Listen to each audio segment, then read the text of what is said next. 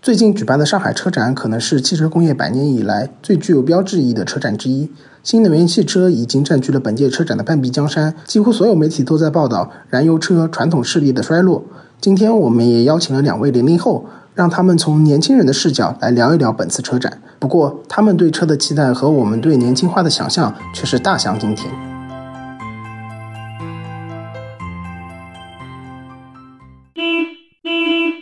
家好，欢迎来到上车说，我是林安东，我是阮思琼。那么这两天的上海车展是非常的热闹啊！作为疫情防控政策调整之后的首个 A 级国际车展，那么二零二三上海车展呢，也是吸引到了很多海内外主流汽车品牌的高规格参与。那么这几天很多人都去看了这个上海车展啊。今天呢，我们也想从一个比较特殊的视角来聊一聊这一届车展，想看看年轻人是如何看待这届车展的。所以呢，我们今天请到两位嘉宾，一位是上海音乐学院的小陈同学，还有一位是同济汽车学院的小刘同学。那么先请小陈同学介绍一下自己吧，就是你和汽车有什么样的渊源，或者说你为什么要想去看这届车展呢？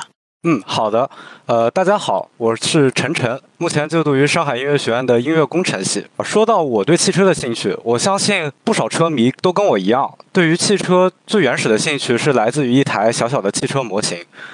啊，我记得在我出生后不久，我就收到了很多家里长辈送给我的各个比例的各种车模。像是一比六十四的风火轮 Tomica 到一比十八的 Auto Art，这些车模是培养了我最初的一个对汽车的兴趣。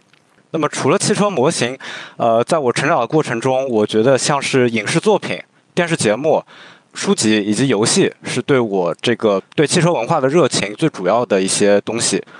呃，影视作品的话，像是重野秀一的头文字 D 的动画和漫画，呃，对我影响非常大。电视节目的话，我记忆最深刻的是三剑客时代的 Top Gear，呃，他们以一种极诙谐幽默的方式带领我领略了这个汽车的世界。呃，我的 Dream Car 是日产的 GTR 三四，以及斯巴鲁的翼豹 WRX STI GDB。嗯，我听下来感觉小陈同学虽然是学音乐的，但是好像对。汽车是情有独钟啊！我看你微信头像也是辆车，对吧？是你的 dream car，对不对啊？啊，对的。嗯，那下面我们请小刘同学也介绍一下自己吧。我来自同济大学汽车学院。然后，首先你可以从我的专业，从我的学院，你看我在汽车学院学车辆工程，那很明显就肯定是我对汽车有明显的热爱，我才会选择这个专业。然后，至于谈到为什么有这么兴趣呢？就比如说我们从小时候开始说。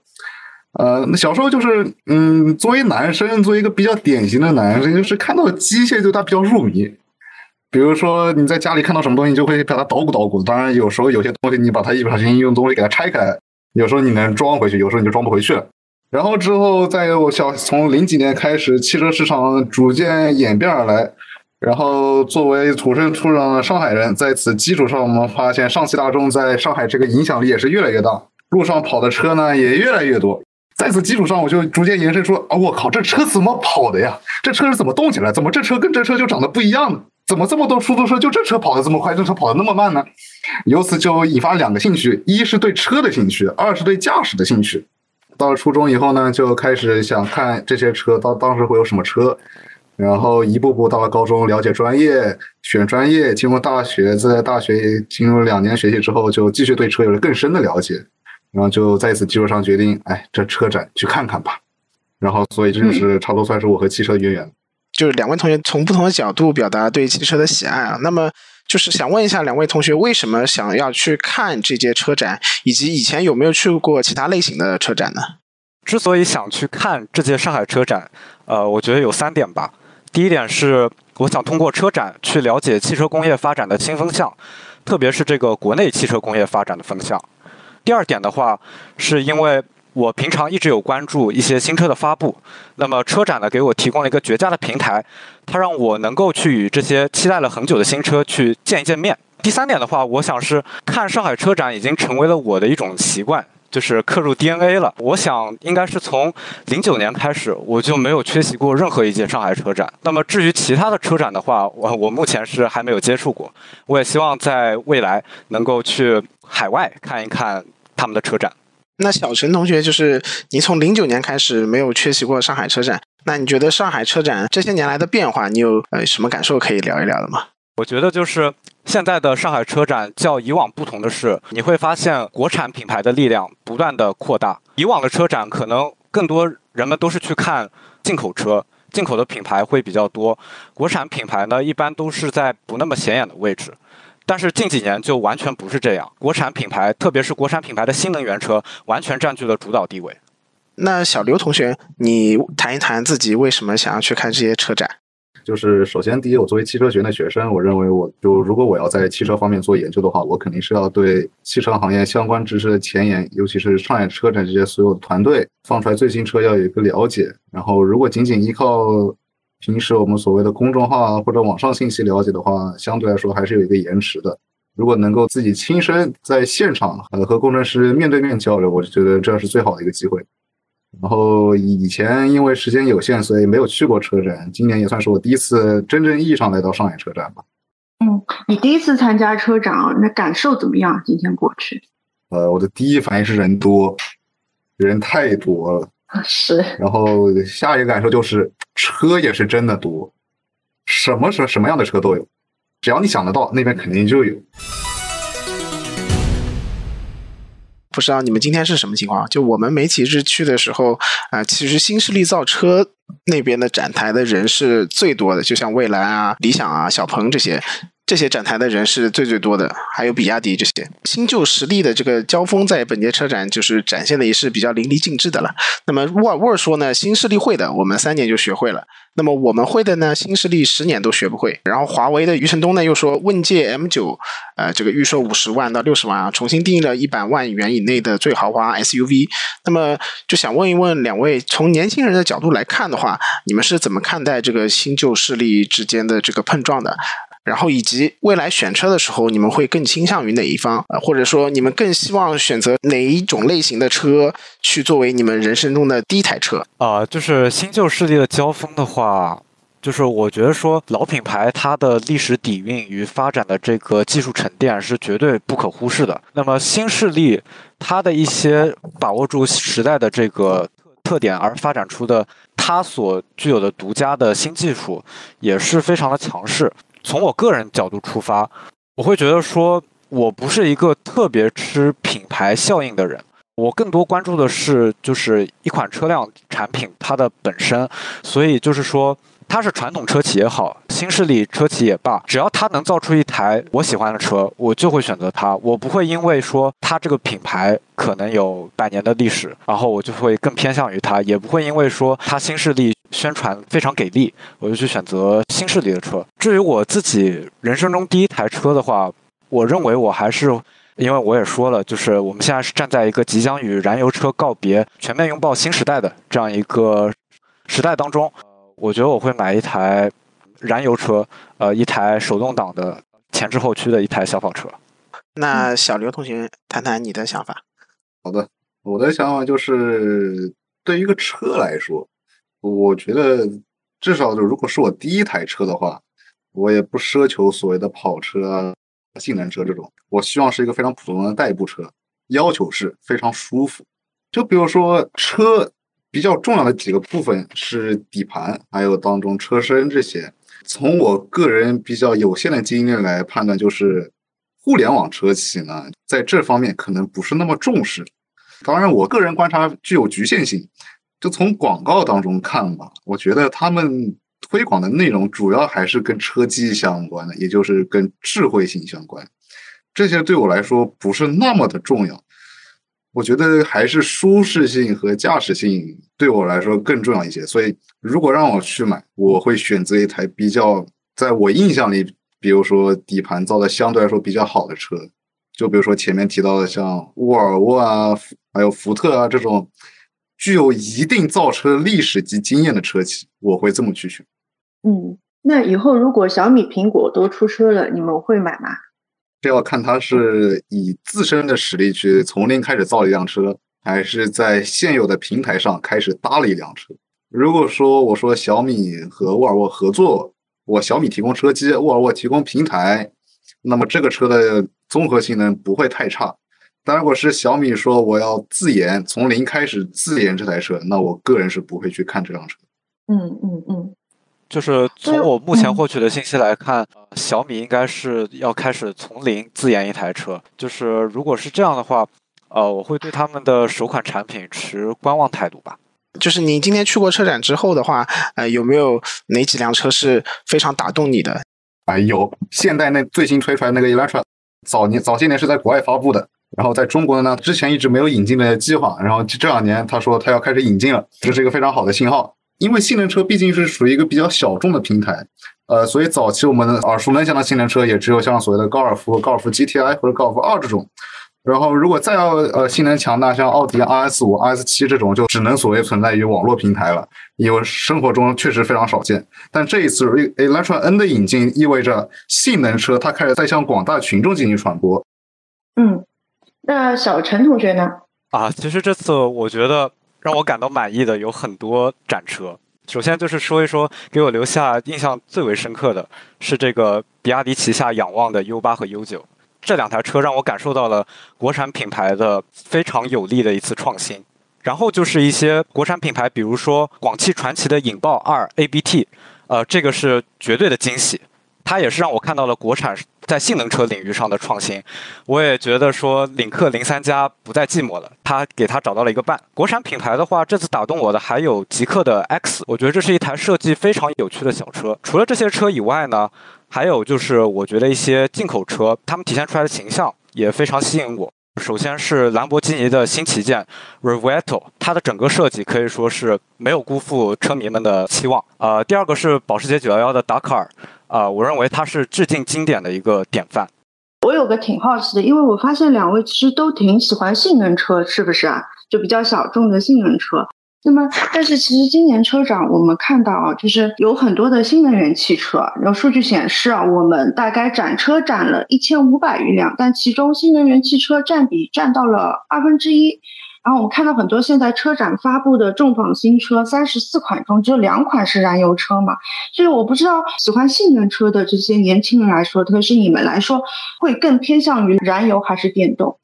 就是我我先说一下我对车的一个看法，就是无论你是新能源车还是传统的燃油车，它最基本是它作为一个车的属性，就是你要把我从 A 带到 B，你需要完成这个过程。至于其他一切附加的那些东西呢，都是多余的。所以，就我们先抛开娱乐系统，就是比如说车机啊，所谓的娱乐系统那些东西，我们就抛开这些内容，我们来谈一个本质上的车的问题。新能源车在电池这方面，就比如说我说充能电车，我说虽然说续航，我现在明王最新的电池能做到一千公里续航。但是始终它的充电仍然是一个痛点，就是我个人认为说，如果充电你不能做到五分钟之内我充好我就能马上走人的话，实际上对于我来说它算一个比较严重的问题了。因为毕竟燃油车这个东西，我往里加油五分钟以后我就马上上路了，不会有任何影响。所以在电池这方面，我个人整体还是不偏向于纯电动。当然，在大趋势下，电作为驱动力是不可避免的，也是必经之路。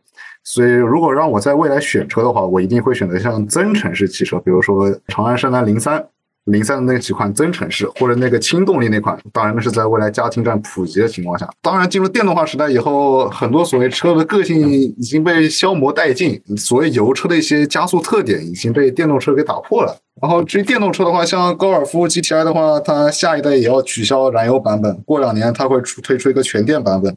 这个我觉得其实就非常困难，所以如果可能的话，未来在政策允许情况下，我会想办法淘一台二手的烧燃油的车。至于新车的话，还是会选增程式的电电动车。那小陈同学，你来聊聊你的看法。嗯，好的。啊，我觉得说我们现在讨论一台车的性能，其实就跟他去讨论燃油还是新能源是不矛盾的。没有说一定是燃油的性能车好，然后电动的性能车不好。其实我觉得说，呃，从一个热爱驾驶的人的角度出发的话，新能源的性能车如果它能做到具有现在燃油性能车的一些优点，就是具备驾驶乐趣的话，那我觉得我也会喜欢呃新能源的性能车，去喜欢新能源车。呃，所以我觉得说，就是处在这样一个发展节点，就是新能源车还不是那么成熟的情况下。对这个事情，我们很难说去下一个呃它是好坏的一个定论。所以我现在就是持一个比较中立的观点吧。然后，如果是我在这个燃油车正式禁售之前，如果想要买一台车啊，我觉得我还是会选择一台燃油车啊，最好是手动挡的前置后驱的这样一台小跑车。呃，但是如果说再往后，我觉得我会去选择一台新能源车，因为我相信彼时的新能源车一定是能做到让我满意的，它应该是具备驾驶乐趣的，它是能让我放心去玩的车。那你们周围同学呢？因为我觉得你们是爱玩车的，爱玩车的人很多，就是还是比较执着于燃油的驾驶乐趣啊也好，这种就会执着于这一块。那周围同学怎么看的呢？周围的同学分为几派吧，一派跟我观点一样，就是坚定的燃油车拥趸。哪怕说未来没有燃油车了，二手会淘一台燃二手燃油车。然后在电动这方面呢，大家意见就不太一样了。比如说，我是支持增程式的，就电驱力动力的；一些是完全不能接受纯电，就比如说增程式，他也不能接受。他能接受什么呢？最多能接受二十四伏轻混。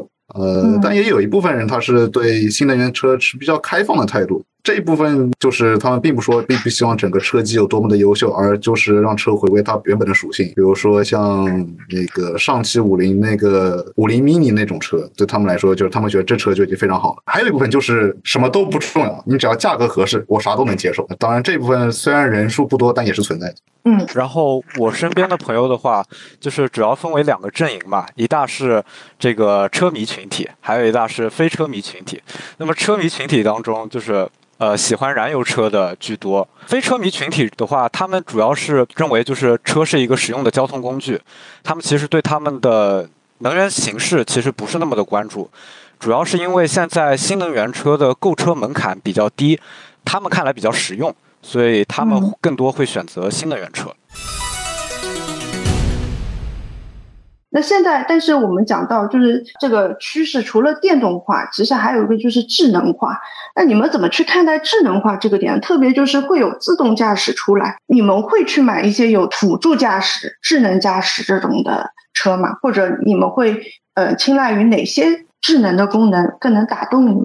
现在一些车企比较热衷于把所有功能集成到一个屏幕上，就是在我看来，这就等于说你在车上装一个 iPad，然后通过这 iPad 去控制全车功能。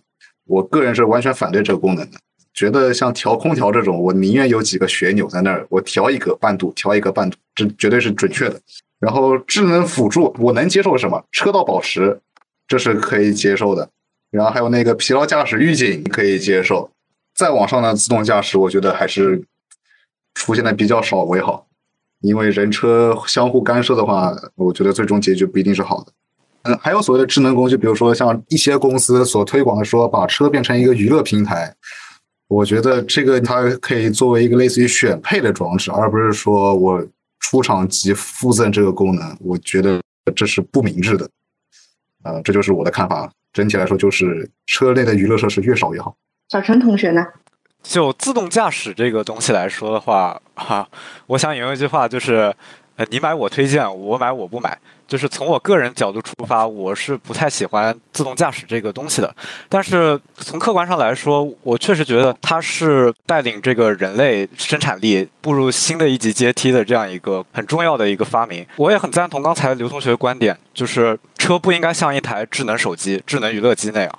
就是它始终应该注重的是交通安全、驾驶本身。我看中的一些比较有趣、智能的技术，呃，可以举个例子，比如说我这届车展我看到的刚才提到过的仰望的这个云辇这套系统，就是它是一个包括了 CDC 电磁悬架、空气悬架、智能液压控制系统，然后视觉传感器和中央控制处理器，还有这个。